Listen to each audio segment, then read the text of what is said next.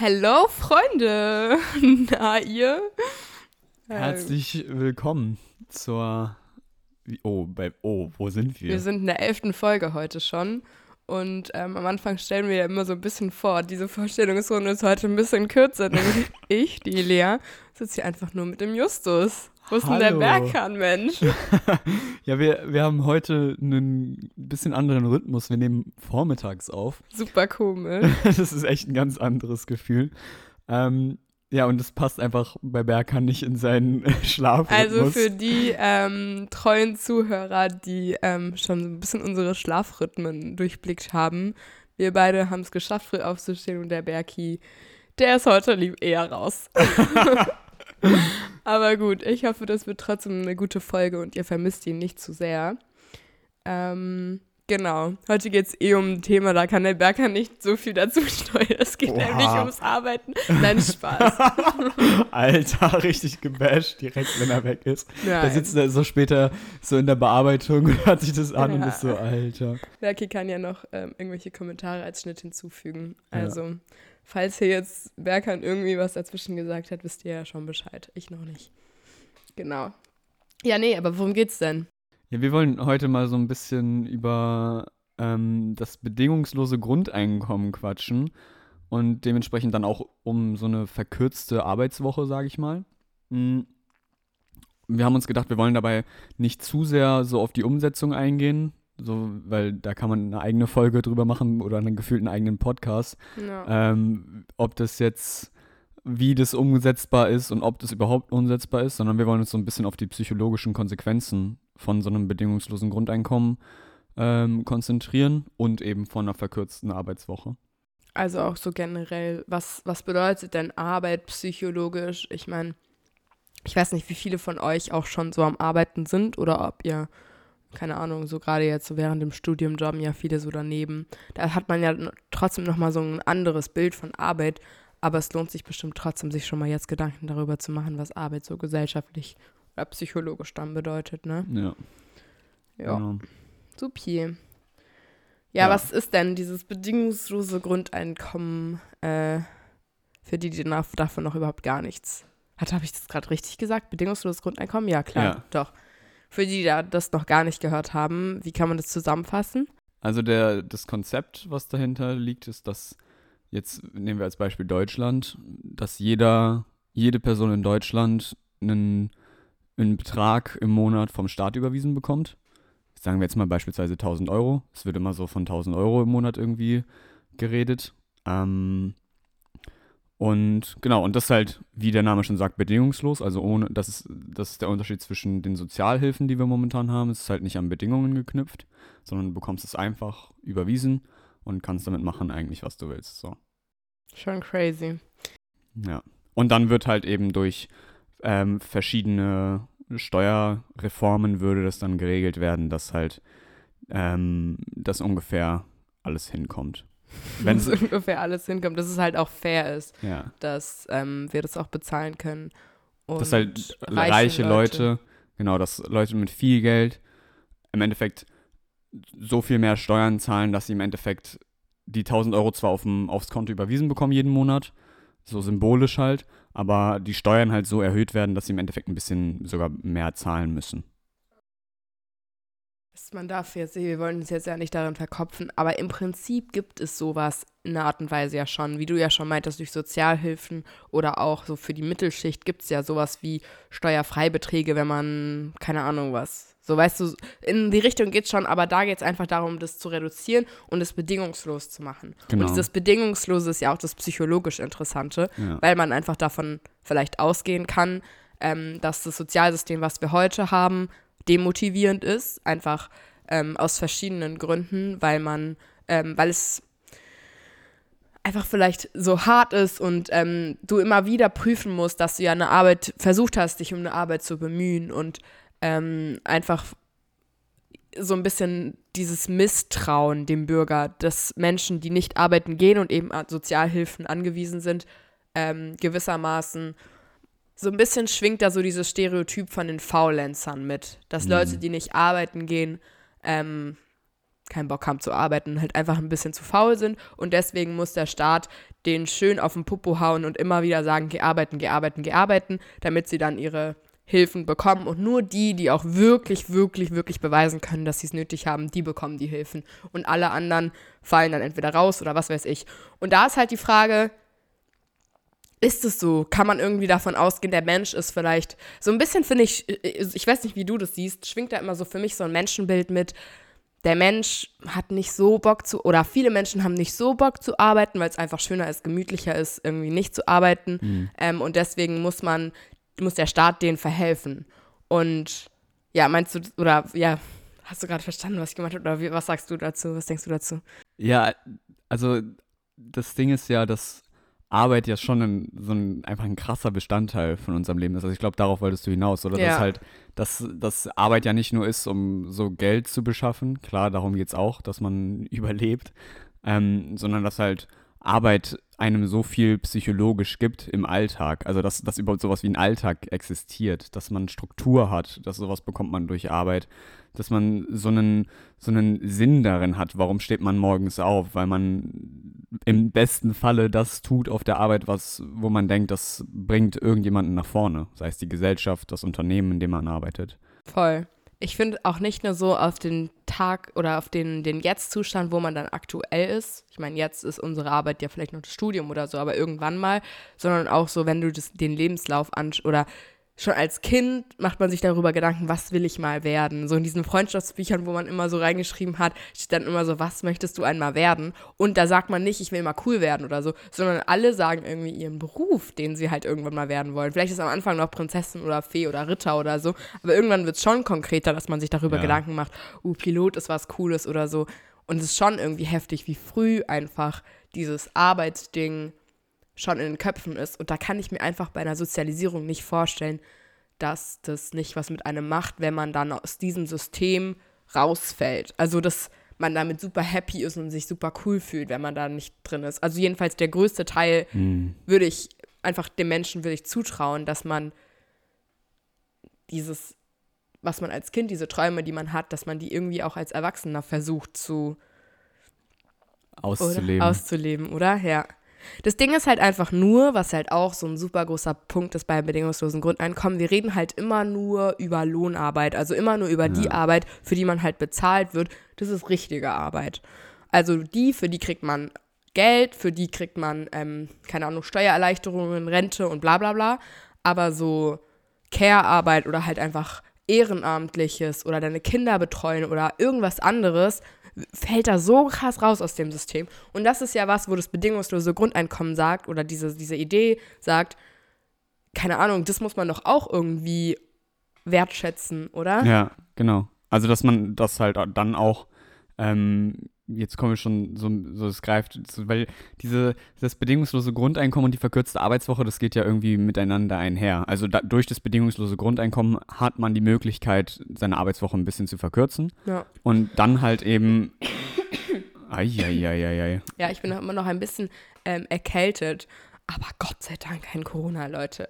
Ich bin sehr erleichtert. Also, falls ich ähm, ein bisschen husten sollte, dann drehe ich mich extra weg, damit ihr es nicht so sehr hören müsst. Ähm, oh, jetzt hab ich, hab ich, bin ich irgendwie raus.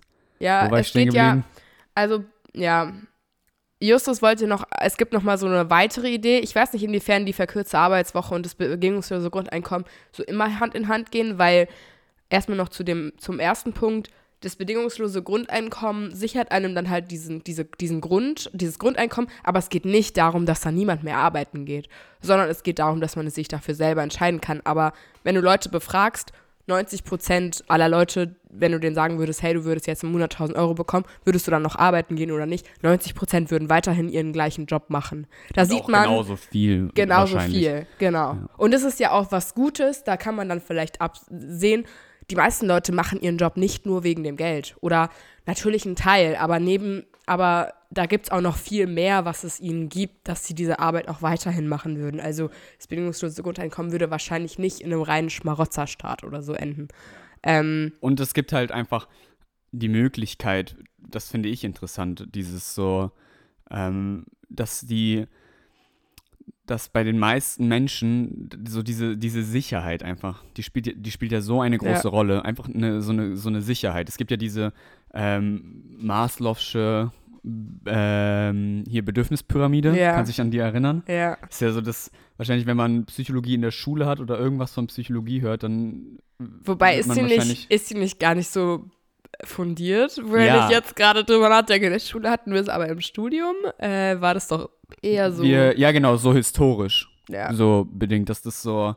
Aber ich finde das eigentlich ähm, ganz interessant, weil da sind so nach Maslow ähm, gibt es halt verschiedene, es ist wie eine Pyramide angebaut der psychologischen, äh, der Bedürfnisse eines Menschen. Mhm. Ähm, und da ist auf der, die, die, die, das Grundbedürfnis sind physiologische Bedürfnisse, also ein Dach über dem Kopf, Essen und so weiter und so fort.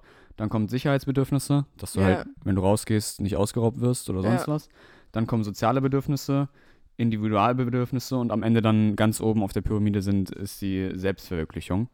Inwieweit das jetzt wissenschaftlich, psychologisch alles so richtig ist, äh, ist die Frage. Aber ich finde, das kann man ganz nice auf dieses bedingungslose Grundeinkommen beziehen, weil durch diese bedingungslosen 1000 Euro im Monat schafft man es in der breiten Bevölkerung, zumindest was jetzt eh schon der Fall ist in Deutschland, ähm, in der breiten Bevölkerung, aber halt in Teilen der Bevölkerung nicht, dass äh, diese, diese Grundebene, physiologische Bedürfnisse, die, die komplett abzusichern. Dass, hm. man, dass, dass man sich darüber keine Sorgen machen muss. Und da gibt es interessante ähm, Arbeit oder Sch Studien dazu, ähm, dass die, dass wenn man, dass Menschen mit wenig Geld, die sich halt tagtäglich Gedanken darüber machen müssen, wie bekomme ich jetzt heute Essen auf den Tisch? Wie, so, was esse ich heute und so weiter und so fort. Ähm, das, das beansprucht ja eine Menge kognitive Ressourcen diese, dieser, dieser ständige Gedanke daran, wie, was ja. esse ich, wie, wie schaffe ich das heute noch irgendwie was zu essen zu kaufen von dem Geld, was ich noch übrig habe. Ähm, und das ist ja ein zentrales Konstrukt, sage ich mal, der Psychologie, dass unsere kognitiven Ressourcen begrenzt sind. Mhm. So, und wenn die ganze Zeit in deinem Kopf rumschwirrt, ich brauche Essen, ich brauche noch was anzuziehen, ich brauche noch das und mhm. kann ich mir das alles überhaupt leisten und so weiter und so fort, wenn man da so ein bisschen Sicherheit reinbringt, führt es zu wesentlich höherer Lebensqualität einfach, wenn du, mm. wenn, weil du dir über, über mehr Probleme Gedanken machen kannst in deinem Alltag. Du kannst mal weg von dem Gedanken kommen, schaffe ich das jetzt so, mich da und da irgendwie ähm, mir am Wochenende was zu essen zu holen oder muss ich schauen, muss ich Brot essen, weil für mehr reicht es nicht. Ja. Weißt du? Also, dass das Geld im Prinzip so es reicht nicht, um sich die großen Träume zu verwirklichen. Also wenn du auf der Bedürfnispyramide die oberen Ziele erreichen willst, da wird dir, werden dir 1000 Euro in den meisten Fällen auf ein Leben lang, also auf das Leben komplett nicht helfen. Aber es geht einfach darum, unten so eine Hängematte zu schaffen, dass Menschen sich davon ausgehend also sich nicht um diese kleinen Sachen Gedanken machen müssen, sondern sich dann gucken müssen, äh, dann gucken können, will ich vielleicht doch noch meinen Job ändern? Mache ich genau. einen Job, den ich irgendwie eigentlich gar nicht will, da passe ich gar nicht rein, da kann ich mich dann noch umorientieren. Und wenn es nichts wird, dann kann ich, habe ich immer noch eine Absicherung. So ein Puffer einfach. So ein Puffer einfach. Ja. Was, und das finde ich, das ist so, das ist so ein zentraler Punkt von diesem bedingungslosen Grundeinkommen, diese Sicherheit einfach. Ja. So, du kannst mal dich zwei Monate umorientieren und sagen so, ja, okay, dann reiße ich mich da kurz zusammen, kann halt jetzt nicht äh, die neue Gucci-Tasche kaufen, was ich vielleicht mit meinem alten Job hätte machen können. Ähm, aber ich habe so eine Sicherheit ähm, und kann mich nochmal umorientieren. Und dann schafft es ja einfach Möglichkeiten auch, weil man diesen Stress nicht mehr hat, für dann die höheren Schichten in dieser Bedürfnispyramide soziale Interaktion. Du hast mehr Zeit dafür. Ja. Weil, du, weil du dir eben nicht mehr Gedanken darüber machen musst, wie kriege ich Essen auf den Tisch oder sonst was. Voll. Und auch, ähm, ich habe gestern so ein bisschen gegoogelt nach psychischen Erkrankungen.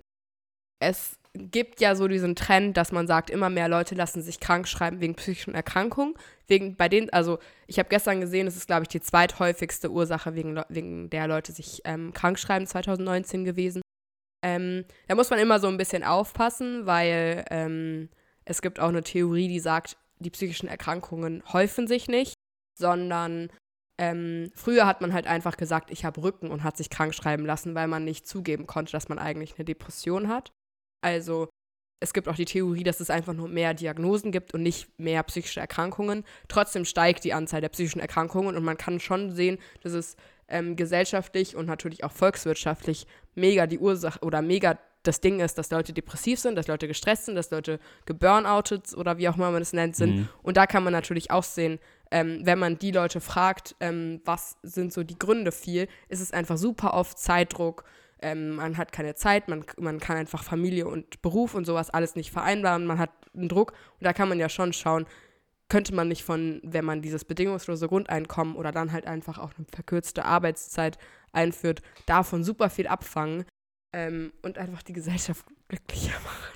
Ja, glücklicher und gesünder. Gesünder, psychisch gesünder. Oder ja. vielleicht auch nicht nur psychisch gesünder, sondern wenn ich mir überlege, ich hab, bin irgendwie Elternteil und arbeite 40 Stunden die Woche oder vielleicht sogar noch mehr und muss dann noch mich um meine Kinder kümmern, wo bleibt da Zeit für gesundheitsfördernde Maßnahmen, Sport machen, ähm, bisschen draußen rumlaufen. All solche Sachen fallen ja so hinten weg und das ist doch nichts, was wir als Gesellschaft wollen. Und auch so aus Effizienzgründen, wenn man unbedingt irgendwie auch an die Effizienz von solchen Maßnahmen denken will, das kommt doch alles, feuert doch so wieder zurück. Ich denke da irgendwie immer daran, dass wenn Leute gesünder sind und sowas alles so so wie ich es mir irgendwie immer in Skandinavien vorstelle, dann gehen die auch lieber zur Arbeit und sind weniger krankgeschrieben. Und all solche Sachen sind doch Effekte, die wir wollen. Ähm, also irgendwie so ein psychologisches Aufwärts, so eine Aufwärtsspirale. Und da sind wir eher gerade in diesem immer mehr Arbeiten und immer mehr Leute arbeiten 40 Stunden die Woche, haben noch Kinder, bla bla bla bla bla.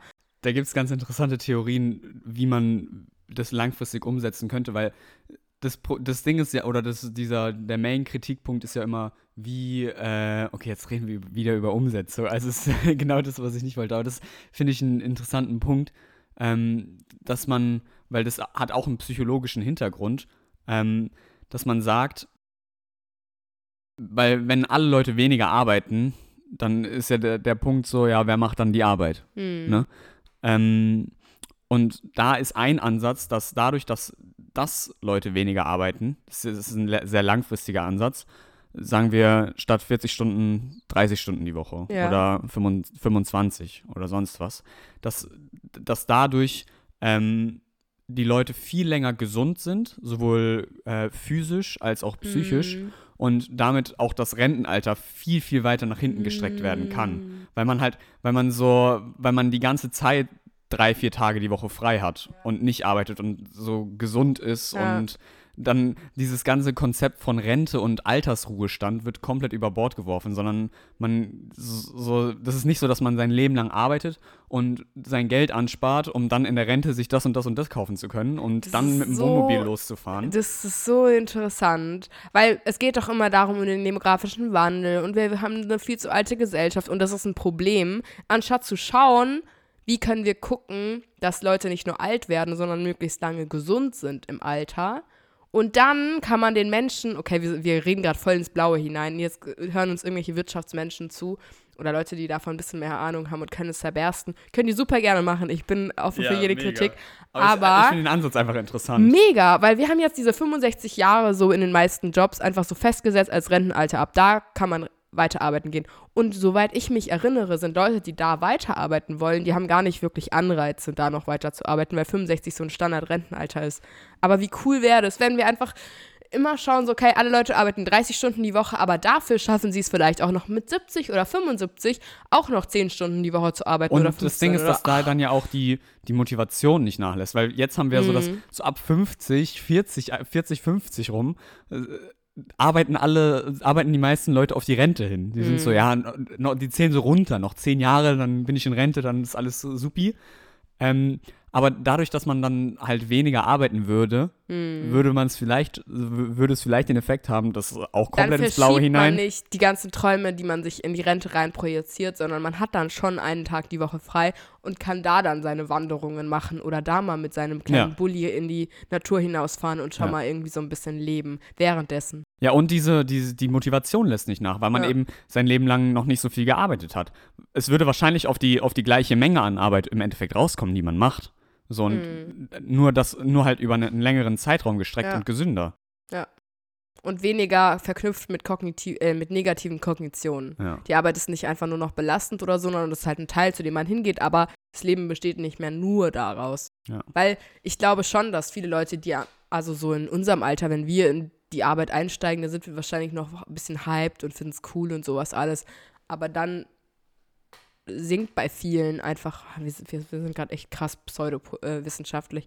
Aber es muss auch mal sein, ganz ehrlich. Wir labern Ganz einfach. ehrlich, einfach mal drauf loslabern. Aber um die ähm, Pseudowissenschaftlichkeit zu brechen, ähm, endlich.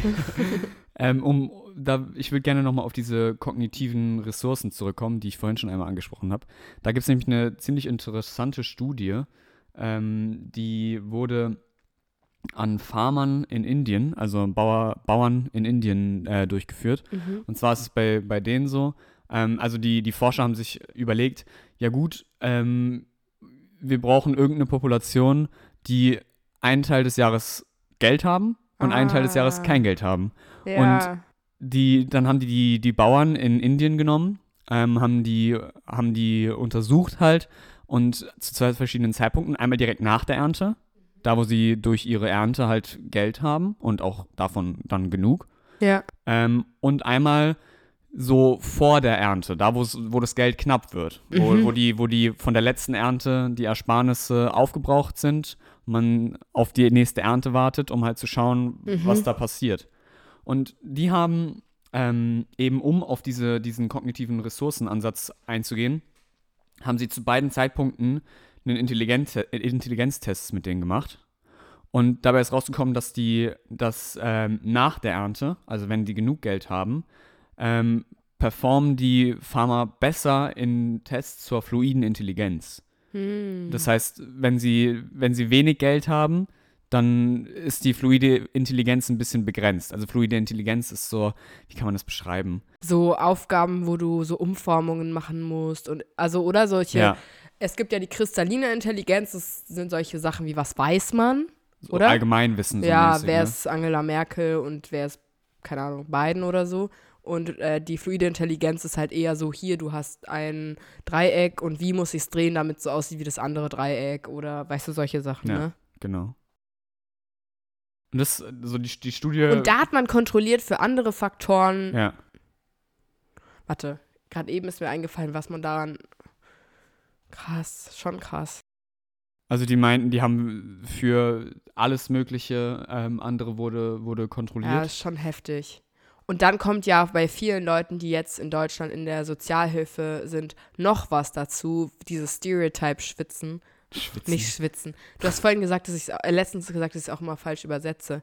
Ähm, Stereotype Threat. Threat. Alter, mein Englisch ist so scheiße.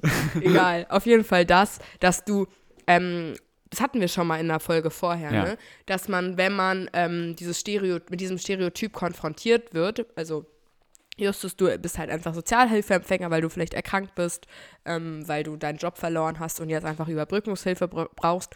Und ähm, wenn du immer damit konfrontiert bist, ja, du willst ja eh nur zu Hause sein, du bist ja eh Faulenzer, du bist vielleicht auch noch dumm und kannst überhaupt gar nichts, dann wirst du auch in Tests oder in Situationen, in denen du abliefern musst und dann mit diesem Stereotyp konfrontiert wirst, wirst du auch schlechter abschneiden als eine Person, die damit nicht konfrontiert wird.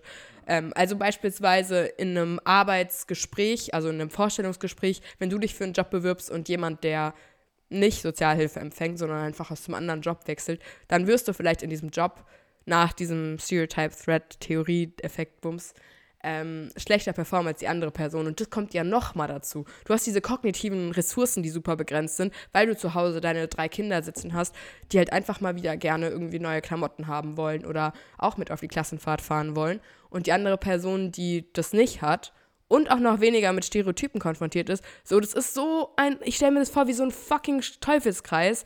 Das ist, Und, Ah. das, und dieses, dieses Stereotype-Threat-Problem wäre halt durch ein bedingungsloses Grundeinkommen nicht gelöst, aber. Naja, dann eingegrenzt. würde es keine Sozialschmarotzer mehr geben. Dann würde es halt dieses Bild von dem Harzer gar Ja. nicht mehr geben, weil alle das Ja, Gleiche Alle bekommen. bekommen das Gleiche. Alle haben ein Anrecht darauf, weil es einfach ein Grundrecht ist. Und das ist ja auch so ein bisschen die Theorie davon. So, wir haben in unserem Grundrecht bestimmte Rechte, die einfach eine, eine, eine Absicherung dir rechtlich zusichern. Und ja. Jetzt bin ich gerade ein bisschen verloren, aber oh, irgendwie war ich nie so richtig ähm, ein Verfechter von diesem bedingungslosen Grundeinkommen. Justus und ich haben uns das, wann war das vorgestern, so die Webseite angeguckt und dann haben wir uns auch selber angemeldet. Man kann sich da nämlich auch für Verlosungen anmelden, dass man zwölf Monate lang 1000 Euro, das war, wow, jetzt geht meine Nase gerade zu eklig ein bisschen, naja, ähm, dass zwölf Monate lang man diese 1000 Euro vielleicht mal so als Test äh, bekommen ja, also kann. Das ist so ein Verein, der, das, der sich dafür einsetzt. Ähm, also der Grundgedanke ist, dass sie einfach mal das Konzept so ein bisschen ausprobieren wollen. Wie, Ja. wie, wie entwickeln sich die Menschen in diesem Jahr, wo sie ein bedingungsloses Genau. Grundeinkommen äh, bekommen? Was machen die? Gehen die reisen? Spenden die das Geld? So was machen die mit dem zusätzlichen Geld? Und das sind, dadurch, dass es halt gelost ist, kann da aus jeder sozialer Schicht äh, werden bekommen da Leute dieses Geld. Und da haben wir uns eben angemeldet, sowohl als Crowdhörnchen, also als Supporter ähm, von dieser Idee, dass wir da Geld gespendet haben, aber natürlich auch auf der anderen Seite. so dieses bedingungslose Grundeinkommen wäre natürlich cool zu haben. Aber da fragen die einen halt auch, was würdest du denn damit machen? Und da war ich erstmal so ein bisschen lost, weil es ist schon irgendwie krass, wenn man so überlegt, diese 1000 Euro spielen ja schon in unserem Leben jetzt eine ganz andere Rolle als für jemanden, der irgendwie Kinder oder so hat. Es ist so für allen irgendwie eine Absicherung, aber für uns ist es schon noch ein bisschen mehr als eine Absicherung. Alter, wär 1000 schon Euro im Monat. so- ist ja- Unsere ganzen Grundsicherungen und so, wir sind ja krass privilegiert. Wir haben ja irgendwie unser Leben, wir gehen so ein bisschen arbeiten und ähm, haben halt einfach eine, äh, eine Unterstützung von unseren Eltern. So können wir uns ja mega glücklich schätzen und wir machen uns dann, ich habe mir dann eher überlegt, uh cool, meine Augen lasern, das wäre ja ganz schön geil. Aber ähm, so absicherungsmäßig, wenn man dann andere Geschichten dort liest, die dann so sagen, so, yo, dieses Grundeinkommen haben sie gerade gewonnen, als sie ähm, ein Kind bekommen haben und da hat der eine den Job verloren und bla bla bla und es hat denen krass viel geholfen.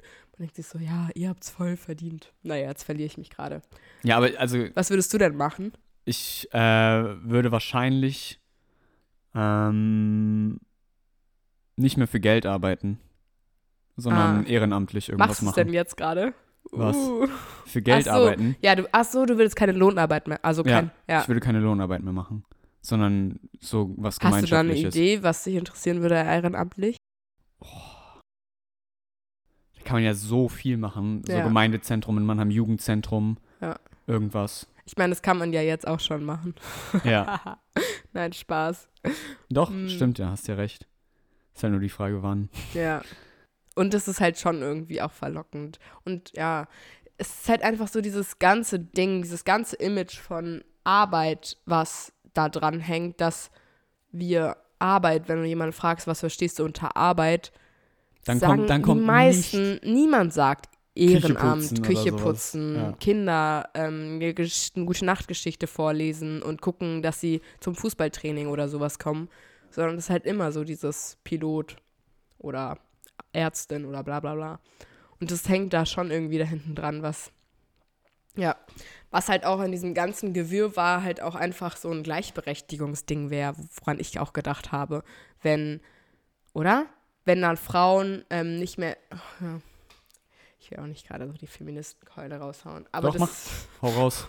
ich kann das gerade irgendwie gar nicht so richtig erklären. Ich habe mir das nur aufgeschrieben, weil es immer wieder heißt, so bedingungslose Grundeinkommen will Gleichberechtigung ähm, ähm, fördern, weil halt einfach Frauen besser abgesichert sind und sich, oder auch Männer sich dann auch um die, ach, keine Ahnung, ich will gerade nicht darüber reden. Hast du noch was zu sagen? Hm. Ja, ich Oh bin manchmal Mann. komisch. Das, ihr merkt gerade, manchmal fange ich einfach Gedanken an und dann höre ich sie wieder aus, weil, Ja. weil ich es weil ich's nicht mag. Ja. Wenn, wenn die Lea irgendwann checkt, so, okay, das macht gar keinen Sinn, wo ich hier hin will, dann hört sie einfach auf zu reden. Aber kennt ihr das, wenn, wenn, wenn man einen Gedanken anfängt und dann aufhört, dann rasten immer alle so aus, weil sie dann unbedingt wissen wollen, was man denn gesagt Ja. hätte. Aber in den meisten Fällen hat man ja berechtigterweise aufgehört, weil es einfach nicht so interessant war. Und denk, manche Leute denken dann immer, es wäre ein Geheimnis oder irgendwas ganz Spannendes, was man im Kopf hätte. Dabei hatte ich einfach nur eine dumme Idee und habe nicht vorher überlegt. Das wäre vielleicht einfach eine Strategie, die ich besser anwenden sollte, vorher zu überlegen, ob ich es wirklich raushauen sollte oder nicht und nicht erst nach zwei Sätzen. Naja. Aber bei dir habe ich mittlerweile, das ist mir egal, wenn du irgendwas anfängst und aufhörst. Da bin ich so, okay, Justus alles kennt gut. mich mittlerweile viel zu gut. Ja, ist ja auch schön so. Ja, also, ähm, es ich wollte nur noch mal ansprechen, falls es Leute interessiert, dieses ganze Thema, ähm, und sie sich da noch mal ein bisschen tiefer mit beschäftigen wollen. Ähm, also ich bin auf das Thema gekommen durch das Buch Utopien für Realisten, was ja so seit einem Jahr oder so jetzt haben, wir- berichten da ja so viele von, oder? Mhm. Ähm, Habst du am Rande mitbekommen, ja. Und das habe ich, so das ähm, höre ich gerade, das Buch als Hörbuch. Ähm, und das Ich hat mir so wollte- die. Irgendwie wollte ich gerade sagen, Justus, du kannst ja auch mit den Leuten deinen ähm, äh, Bookbeat-Zugang teilen. Da war ich so, mm, ja, mm, stimmt. Also wenn ihr, wenn ihr äh, das bei Bookbeat hören wollt, dann schreibt, schreibt uns auf Instagram. Ich schicke euch meine meine E-Mail und mein Passwort zu. Klar, easy. ähm, Wir sind so vor. nah dran an den Leuten. Wow. Dir vor, Bookbeat schreibt mir so, haben Sie 200 Geräte oder warum melden sich so viele Leute über Ihr Konto an? Jetzt übertreibt man nicht. So viele Leute hören uns jetzt bestimmt nicht mehr zu. ja, okay, das stimmt. Ein Spaß. Nervt Okay, Justus ruhig haben Sie damit. jetzt ein Gerät? oh Mann. Ja, also das, das kann ich empfehlen. Ähm, Utopien für Realisten kann man einfach mal googeln. Ähm, Mm-mm. Vielleicht habt ihr letzte Folge gesehen, ich habe jetzt, ne, ich hab jetzt die Links unten in die Stimmt. Beschreibung reingepackt. Das mache ich natürlich auch wieder rein. also, dann guckt in der Beschreibung nach Ja. dem Buch Utopien für Realisten. Dann kann ich noch ne, so eine, ähm, das ist so ein, von verschiedenen Psychologen ähm, ein Paper darüber, über das bedingungslose Grundeinkommen und wie das, äh, so was das für psychologische Auswirkungen haben könnte. Ähm, das äh, wird Elea dann auch in die Beschreibung packen. Das ist ähm, Universal Basic Income, a Psychological Impact Assessment. Aber du hast dazu geschrieben, Vorsicht, das ist ein bisschen weird, da sind Bilder eingefügt und so. Haha. ja. okay, also auch Leute, Vorsicht. Ja, also das Ein ist, bisschen äh, weird. Die, die ist nicht, die, die ist so eine, keine Ahnung, wie gesagt, von verschiedenen Psychologen und Psychologinnen, die sich ähm, für dieses äh, Universal Basic Income, also bedingungsloses Grundeinkommen, einsetzen wollen. Ähm, und da halt so ein bisschen ihre Gedanken und Studien sozusagen zusammengefasst haben, wie so eine Art Meta-Analyse. Also, Gibt es ein Land, was schon irgendwie was in der Form eingeführt? Ja. Was? Also es, ähm, es gibt verschiedene Pilotstudien dazu. Das ist ganz interessant. Es gibt, ähm, Finnland hat das gemacht in Teilen. Ähm, von 2016 bis 2018 hatten die dazu ähm, Studien. Dann hat Kanada das mal ähm, gemacht in einem, in einem Ort, ähm, wo das auch ziemlich, ziemlich gut funktioniert hat. Nur dann gab es irgendwann einen Regierungswechsel und Hm, die äh, andere Regierung hat das dann nicht weiter fortgeführt und es wurde so ein bisschen ähm, vergraben. Und tatsächlich, jetzt, äh, ich starte hier mit einer Rubrik in unserem Podcast. Uh. Ähm, interessante Fakten, die eigentlich ziemlich kurz sind, aber man sie auch sehr weit ausdehnen kann. okay. Also, der kurze Fakt ist, ähm, unter dem ähm, Präsidenten der Vereinigten Staaten Nixon ähm, wurde 1969 in den USA schon mal das bedingungslose Grundeinkommen fast eingeführt. Echt? Und jetzt die Ausdehnung dieses Faktes. das ist so geil. Ich sehe schon, jetzt kommt noch ein kleiner Paragraph. Ähm, ja, also das, das ist, äh, der Nixon hatte das Konzept mit seinen Beratern schon komplett ausgearbeitet.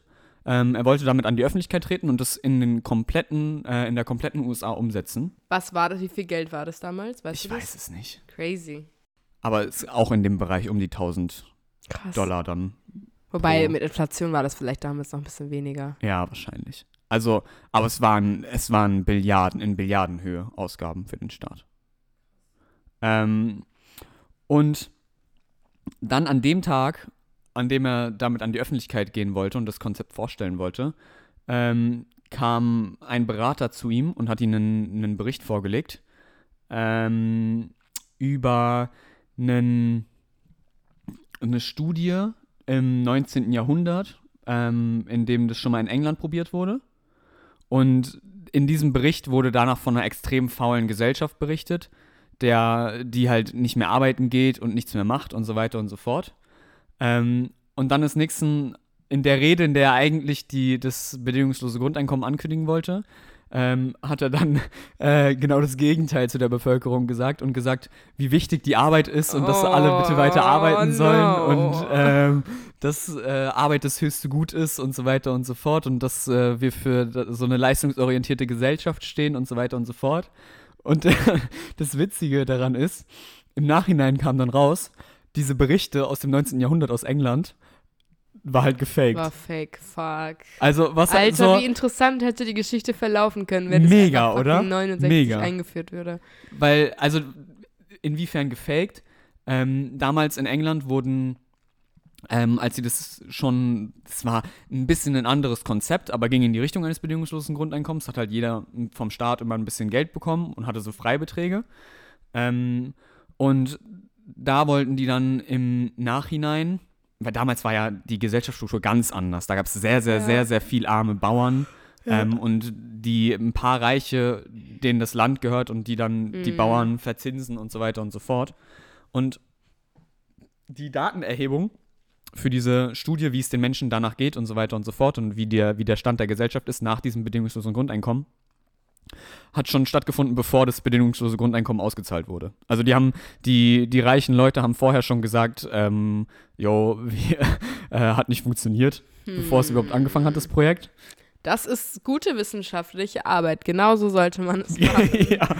Ähm, weil die halt einfach dieses System beibehalten wollten und Ja, der Meinung klar. waren, es muss arme Leute geben in einer Gesellschaft, die die Drecksarbeit machen sozusagen. Klar, damit und das andere ist ja Leute auch das, was, was Leute heutzutage an dem bedingungslosen Grundeinkommen ähm, kritisieren.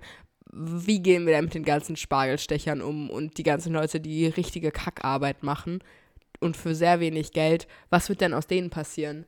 Und das ist schon interessant, wenn man sich darüber, ich jetzt schweifen wir wieder ein bisschen ab von dem Psychologischen, Mhm. was dann passiert mit, ähm, dann wird halt Spargel einfach teurer. Genau, das ist, das ist eine Theorie dahinter.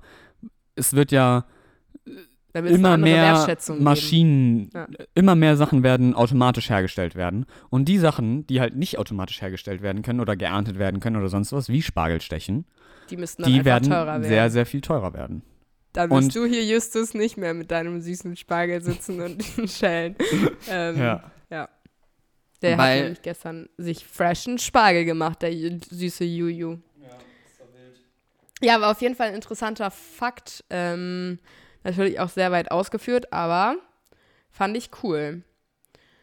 Ähm, ja, ich glaube, reicht dann auch mal langsam. Reicht dann auch mal langsam. Nein, Oh. Spaß. War jetzt eine kürzere Folge und ähm, Ja, eine reduziertere Folge. Ist Uns halt fehlt irgendwie einfach ein Berkans anderes philosophischer Gefühl. Input. Das ist halt echt, jetzt wäre noch irgendwie so Berkan, der noch ein bisschen palabern könnte. Der würde jetzt fehlen. Könnt ihr Ja. mal sagen, ob ihr ihn auch vermisst habt. Ich höre ihn gerade sogar ein bisschen rascheln in seinem Zimmer. Oh. Weiß ich jetzt aber auch nicht, ob es wirklich äh, geraschelt war.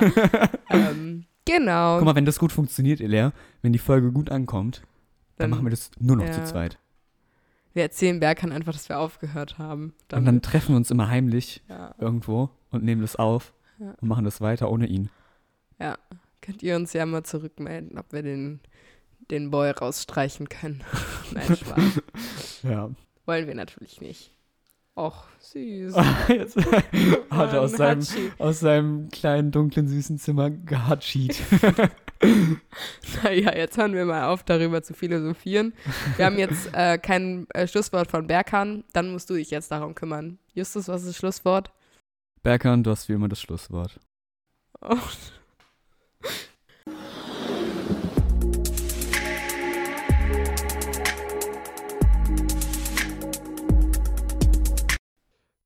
Da bin ich. Mittlerweile auch aufgewacht, zumindest körperlich. Und ja, Elea, das Hachi habe ich dir zu verdanken, weil du mich ja angesteckt hast mit deiner Erkältung, die zum Glück oder hoffentlich kein Corona ist.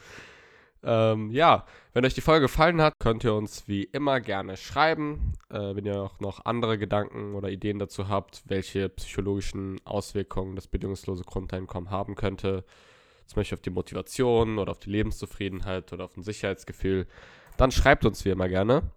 Äh, gerne auch über E-Mail. Äh, da haben wir mittlerweile auch eine erhalten, seit wir unsere Social Media Folge gemacht haben, in dem wir so ein bisschen ähm, Social Media gebasht haben und für einen Umstieg ins analoge Leben plädiert haben, haben wir von der lieben Annalena, Shoutout an der Stelle, eine E-Mail bekommen. Genau. Ihr könnt uns natürlich auch über Instagram schreiben. Das haben wir auch immer noch. Wir sind Opfer. Bis dann. Ciao.